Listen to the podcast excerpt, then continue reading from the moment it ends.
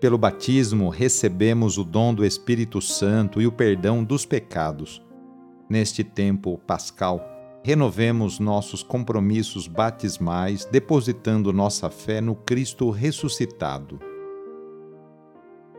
Iniciemos essa oração invocando a Santíssima Trindade. Em nome do Pai, do Filho e do Espírito Santo. Amém. Senhor nosso Deus, nosso Pai, nós cremos em vós, nós esperamos em vós, nós vos amamos, nós vos agradecemos este dia e vos damos graças porque estamos com vida. Oferecemos este dia ao Senhor com todas as nossas alegrias e sofrimentos, com todos os nossos trabalhos e divertimentos. Guardai-nos do pecado e fazei de nós instrumentos de vossa paz e do vosso amor Ajudai-nos a observar vossos santos mandamentos. Amém.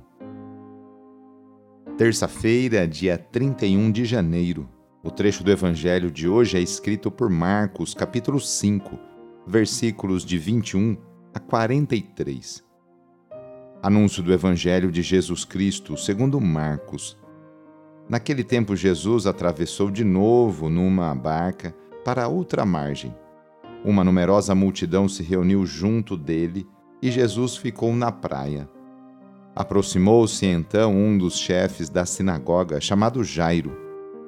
Quando viu Jesus, caiu a seus pés e pediu com insistência: Minha filhinha está nas últimas. Vem e põe as mãos sobre ela, para que ela sare e viva. Jesus então o acompanhou uma numerosa multidão o seguia e o comprimia. Ora, achava-se ali uma mulher que, há doze anos, estava com uma hemorragia. Tinha sofrido nas mãos de muitos médicos, gastou tudo o que possuía e, em vez de melhorar, piorava cada vez mais. Tendo ouvido falar de Jesus, aproximou-se dele por detrás, no meio da multidão, e tocou na sua roupa. Ela pensava: se eu ao menos tocar na roupa dele, ficarei curada. A hemorragia parou imediatamente e a mulher sentiu dentro de si que estava curada da doença. Jesus logo percebeu que uma força tinha saído dele e, voltando-se no meio da multidão, perguntou: Quem tocou na minha roupa? Os discípulos disseram: Estás vendo a multidão que te comprime e ainda perguntas: Quem me tocou? Ele, porém, olhava ao redor para ver quem havia feito aquilo. A mulher, cheia de medo e tremendo, percebendo o que lhe havia acontecido, veio e caiu aos pés de Jesus e contou-lhe toda a verdade. Ele lhe disse: Filha, a tua fé te curou. Vai em paz e fica curada dessa doença palavra da salvação. Hoje a Igreja faz memória por São João Bosco, fundador da, dos Salesianos, das Salesianas e dos Cooperadores Salesianos. A vida de São João Bosco foi marcada de modo extraordinário pelas intervenções da Providência e pela presença da Virgem Maria.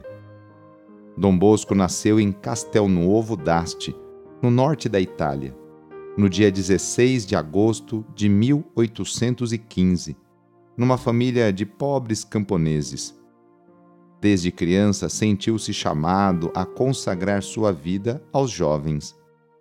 Foi ordenado sacerdote em Turim, depois de anos de sacrifício, e empregou todas as suas forças, de sua exuberante natureza e do seu zelo incansável em fundar obras educativas para a juventude abandonada, para defender a fé do povo simples, ameaçada, e dar sua contribuição à evangelização dos povos de terras longínquas.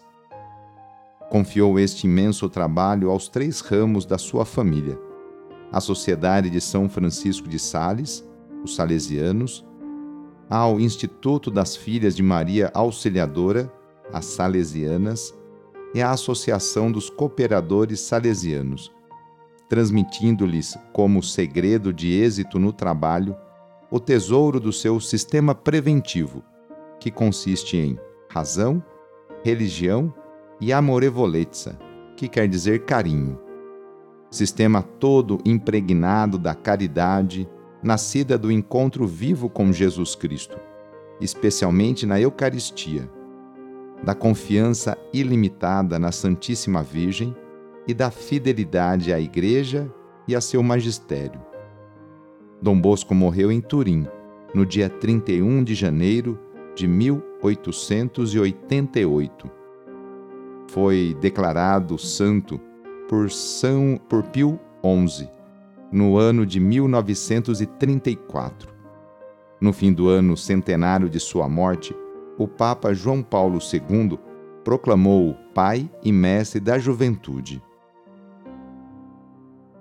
Nesta oração, vamos pedir a Deus que abençoe todas as pessoas que estão se qualificando para melhorar de cargo e responsabilidade em seu trabalho, ou aquelas que desejam retornar ao mercado de trabalho.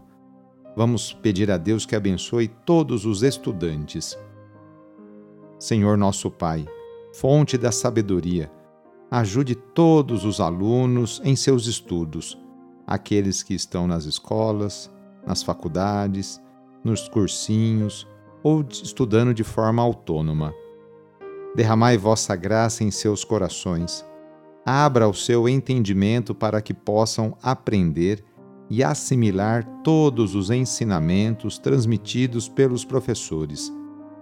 Afaste deles tudo o que é ruim e conserve neles o esforço na hora do estudo e a calma na hora da avaliação que tudo o que estudarem seja de proveito próprio e também de proveito àqueles que se encontrarem em suas vidas.